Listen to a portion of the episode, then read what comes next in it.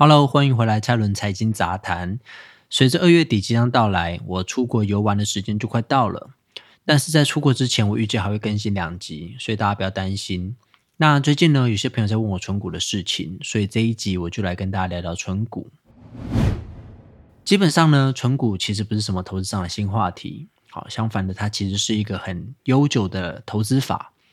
但是前几年比较少听人提起，主要是因为在股市狂飙的时候，大多数的朋友都会嫌存股赚的太慢，好，每个人都抢着去当股神。然后当去年股市一不好，存股的话题它才又回来。好，所以说到存股，首先我们要了解到买股票赚钱有两种收入的。来源好，一个是资本利得，就是低买高卖。比如说，我们股价十元，好买某家公司的股票，然后在二十元的时候卖掉它，那这个十元的价差就是我们所谓的资本利得。好，另外一个买股票的收入来源就是股利，股利又分成股票股利跟现金股利。好，简单来说，股票股利就是发股票给你。现金股利呢，当然就是发现金给你。好，废话。好，通常发股票股利都是成长型的股票比较多，因为他对自家公司的成长有信心，加上处在成长期，所以公司很多的现金盈余要留下来啊，用在公司扩张的用途上，比如说买设备、买产房、厂房、产房、厂房，傻傻分不清楚。好，所以他会发股票股利。那发放股票股利会让你持有该公司的股份变多嘛？不过这个发股票股利的动作，它也会使得股本膨胀。那一旦公司的获利它未能跟着成长，我们股东未来所能领到的股利，它其实就会开始下滑。好，所以有些人其实不一定喜欢收到股票股利啦。那如果你比较 prefer，就是你比较喜欢现金股利的话，你就要挑那种已经稳定的公司，就是。呃，我们所谓的金牛股啊，就是价值股，好就不能挑这种成长股。好，存股基本上就像存钱一样，好，只是我们存的不是钱，而是股票。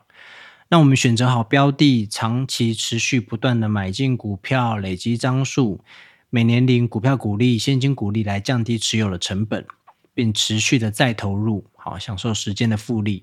我们目的就是赚取每年的这个股利收益。或是长期持有后的股票价差，也就是所谓的资本利得。那什么样的股票它适合存股呢？好，第一个就是配息稳定。毕竟存股族他希望可以看到，就是每年都有利息的进账嘛。那想象一下，如果你买了一家公司的股票，一股二十元买进，然后十年过去了，这张股票没有发过一次股利，股价还变成十元。那因此，你实际上其实没有任何股利收入，你反而还产生十元的资本损失嘛？所以配息的稳定是很重要的。每一次的配息，它其实都在帮你降低持有成本。有一个概念叫做值利率，值利率是股利除以股价。假设我刚刚说的二十元买进的股票，它每年配一元好了，好，那值利率就是一除以二十，也就是百分之五。那股票市场，我们通常用四到五趴来做标准，低于三点五趴以下就比较不适合当做存股。然后像是如果某一年它的值利率假设六七趴，但是某一年它可能只有一两趴，甚至没有配息这种，其实也不适合。好，所以记住稳定很重要，这是第一点。好，那什么样的股票适合存股的？第二点，好，就是它的股价波动要不大。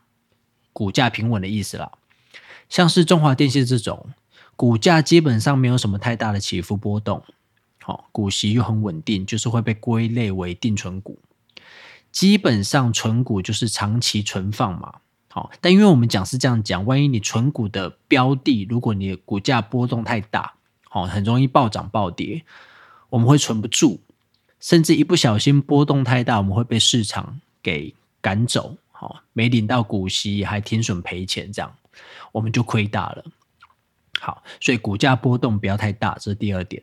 那第三点是产业跟公司的前景无虞。好，我刚刚说过了，存股是一个很长期的存放嘛，所以万一你存的公司五年或十年之后它下市了，那就很尴尬啦，对不对？你后你存股存到后来变一堆壁纸，好，这也是一般人存个股，就是我们存单一股票容易遇到的风险，所以我们不要把所有的钱都拿去存单一的股票，等于你把所有的钱都赌在同一家公司上面。好，因为个股会有下市的风险，有时候产业前景无虞，但是你存的公司如果发生经营的重大危机，这也是有可能的。好，所以要小心。好，符合这三点才是存股的好标的，这是基本的要求。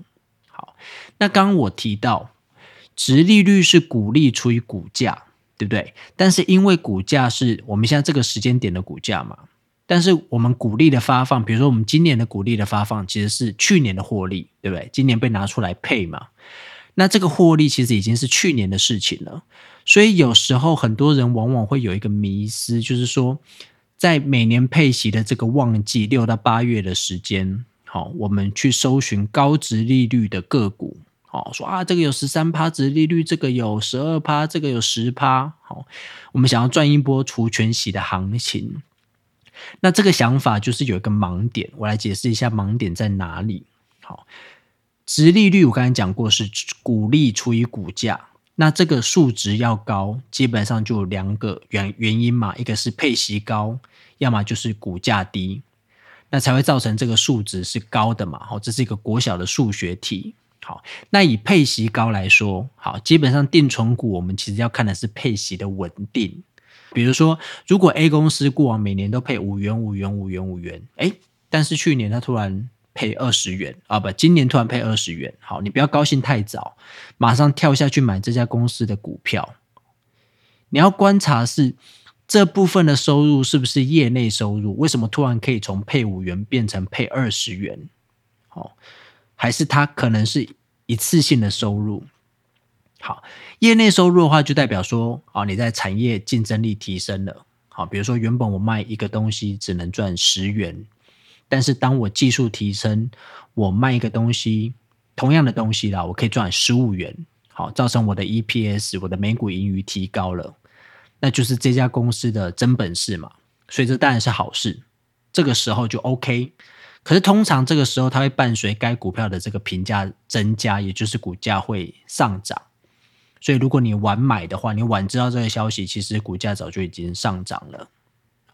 但如果说 EPS 的增加是因为公司把自己的土地卖掉来获得收入，那这个就属于一次性的收入，因为公司的竞争力它并没有因为你把自己的土地卖掉而增加，而且之后也不可能每一年都有土地可以这样一直卖下去嘛，哦，又不是聚宝盆，好，每年都会生出土地来让你卖，所以这种状况下的 EPS 或是股利的增加，其实你都要特别留意。因为它不是公司持久的获利，所以不要看到今年股利高导致高值利率，你就跳下去买，这是第一点。突然的配息变高。第二点呢，就是股价下跌造成的高值利率。好，股价下跌的原因当然有很多啦，有时候是整体的这个总金市场的问题，像二零二零年初 Coffee 刚爆发的时候，所有股票除了医学类股都暴跌。这时候其实就是你该捡便宜的时候，但有时候股价下跌是由于公司的竞争力发生状况，导致市场对该公司的评价下跌。啊，比如说前几年有一家公司叫做旭富，它是生产原料药的，在二零二零发生大火之前，每年的股利发放也不错。当然，它不属于定存股了，但是当它产房厂房。老是念错。当它的厂房被大火烧掉之后，它的生产工具就毁一旦毁于一旦了嘛？因为没有厂房，就不能继续生产，连带的也影响到后续它一两年的这个获利跟股利的发放。这个时候，你的股价下跌就要特别的小心，你要去思考说，这是一个捡便宜的好机会，还是长期的股价下跌？又或者你想象一下。台积电的这个先进制程，如果它不再是世界第一，它的良率也被三星跟 Intel 追过的话，那对于它的股价的评价又会有什么样的影响？是不是属于长期的评价的损失？好，那由于很多台湾人喜欢存金融股，所以我们这边也来小聊一下金融股吧。首先，金融股我们常会分三种类型。好，第一种是以银行为主的金控，也就是旗下获利基本上以银行业务为主。像是二八九二的第一金、二八八六的兆丰金、二八八零的华南金、五八八零的和库金等等。好，那银行基本上就是靠借贷、放款，然后来赚得利息。所以，它的信用卡以及各项服务的手续费也是他们主要的收入来源。好，所以这种收入来源就比较不会有大起大落，或者是暴涨暴跌的这个状况，它会比较单纯而且稳定。那也由于这类收入通常比较稳定的关系，所以它的股利发放率通常也会比较高。好，这第一种以银行为主的金控。那第二种就是以寿险为主的金控，比如说二八八一富邦金、二八八二。国泰金等等，主要的收入来源是保费收入，好加上转投资国外金融商品来赚取这个保费的利差，所以它也容易受到升息或是债券值利率高低的影响，它的获利的波动会相对来讲比较大一点。那这类型的金控。每年 EPS 落差很大，有时候可能赚很多，有时候可能赚的比较少一点。那另外，寿险当年的这个获利其实就是保费的收入嘛，所以需要保留一定的比例资金供后续的理赔。哦，因为你有保单，就一定会有理赔的需求。好，所以这类金控在股利的发放率上，通常也会比较低一点。像之前台湾有这个防疫保单之乱，哦，很多寿险业赔了一屁股，它也影响到了公司后续的这个获利跟股利的配发。好，那第三种是证券为主的金控，比如说二八八五元大金旗下的元大证券，二八八三开发金旗下的凯基证券。好，这种主要收入是靠证券交易的手续费。通常它会跟股市交易的热络程度相关，所以也是相对来说比较不稳定。那很多人会问说：好升息的话，对于金融股市好还是不好？一般来说，如果升息的话，对银行为主的金矿来说是好的，因为银行贷款跟存款之间的利差扩大，会让他们的这个利息收入增加。但是对于寿险业为主的金控来说，好，因为寿险收了很多保费，所以他们需要将这些保费的收入做更好的投资应用嘛，所以他们会投资很多国外的债券。那如果说他们遇到像去年跟今年这种美国升息超乎预期的状况，他们所持有的美元债券价值就会减损很多，造成他们持有的这个资产的净值会下降。所以这部分对以寿险业收入为主的金控来说，升息它就不一定是一件好事了。好，那大家应该还记得我说过，央行升息的时候，就代表定存的无风险利率提高，因为央行升息代表你的定存利率提高嘛，所以对于投资人来说，定存的吸引力就会增加。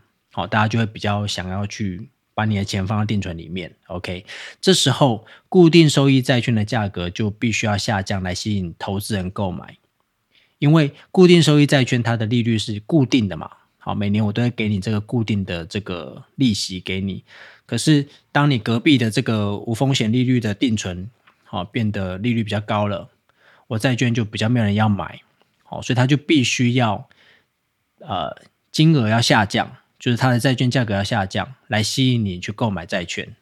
好，所以基准利率跟债券的价格它是反向变动的。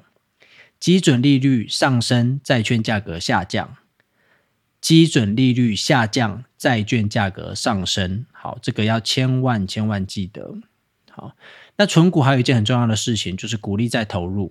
好，我们不要忘记将收到的股息再买入标的个股。我们来扩大持有的张数。刚才上面有讲过，我们要善用复利的力量。好，所以以同样的 base 来说，我有一千万的股票，去它让它利滚利；供我有二十万的股票，让它利滚利。好，一千万的一定会滚得很快，而且滚得很大。好，所以要善用复利的力量，就是要不断的投入你的钱，再投入，再投入，不要把那些股息一收到就拿去花掉。好，至于再投入的时间点，不要着急。好，因为台股大部分都是一年配息一次，不像很多国外是一季配息一次。好，所以配完息之后拿到的股利收入，你不要急着回头买股票，因为再怎么快也是明年才会有股利的收入啊，对不对？你还是要等一年嘛。所以你可以等到技术线型走低的时候再买入，或者是比如说有一些什么大风暴啊的时候再买入。好，因为纯股的标的通常都是价值股，好，所以你不用太担心说你没买到股价会飙上去。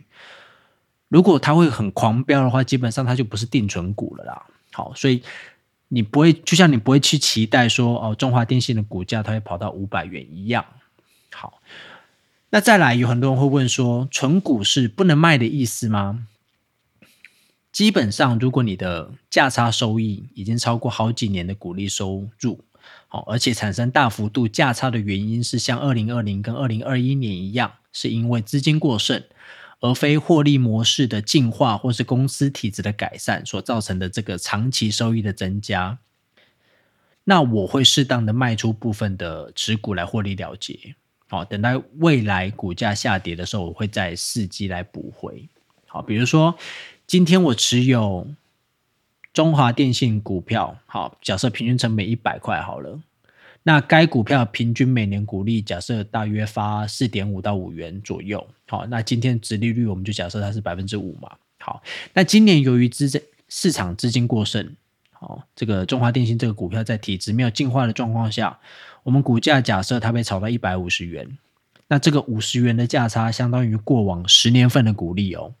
好，那在台湾，因为个人资本利得，它其实是不需要被课税的，就是你低买高卖，基本上不需要被课税。好，不像股利要面临比较多的税收，所以如果纯股标的的价差真的很大、很香、很吸引人的话，其实也可以考虑适当的赚取这个价差收入来提高你的报酬率。OK，好，至于很多人会问我说：“哎，蔡伦，你会不会存金融股？”我的答案是不会。但这是我个人的喜好，因为我比较喜欢存国外的 ETF，对我来说报酬比较好，然后对我来说风险也比较，我自己觉得风险比较小，好，所以这是我个人的喜好。那这个部分我们就有机会再来跟大家分享。好，所以以上就是今天的蔡伦财经杂谈。一样喜欢我的话，请追踪我的 IG Allen 底线 FN 二零二二，或直接搜寻蔡伦财经杂谈。金是经济的金，好，并追踪我的 Podcast，以收到最新的上架消息。我是蔡伦，下礼拜我还会更新哦。祝福各位投资顺利，我们下周见，拜拜。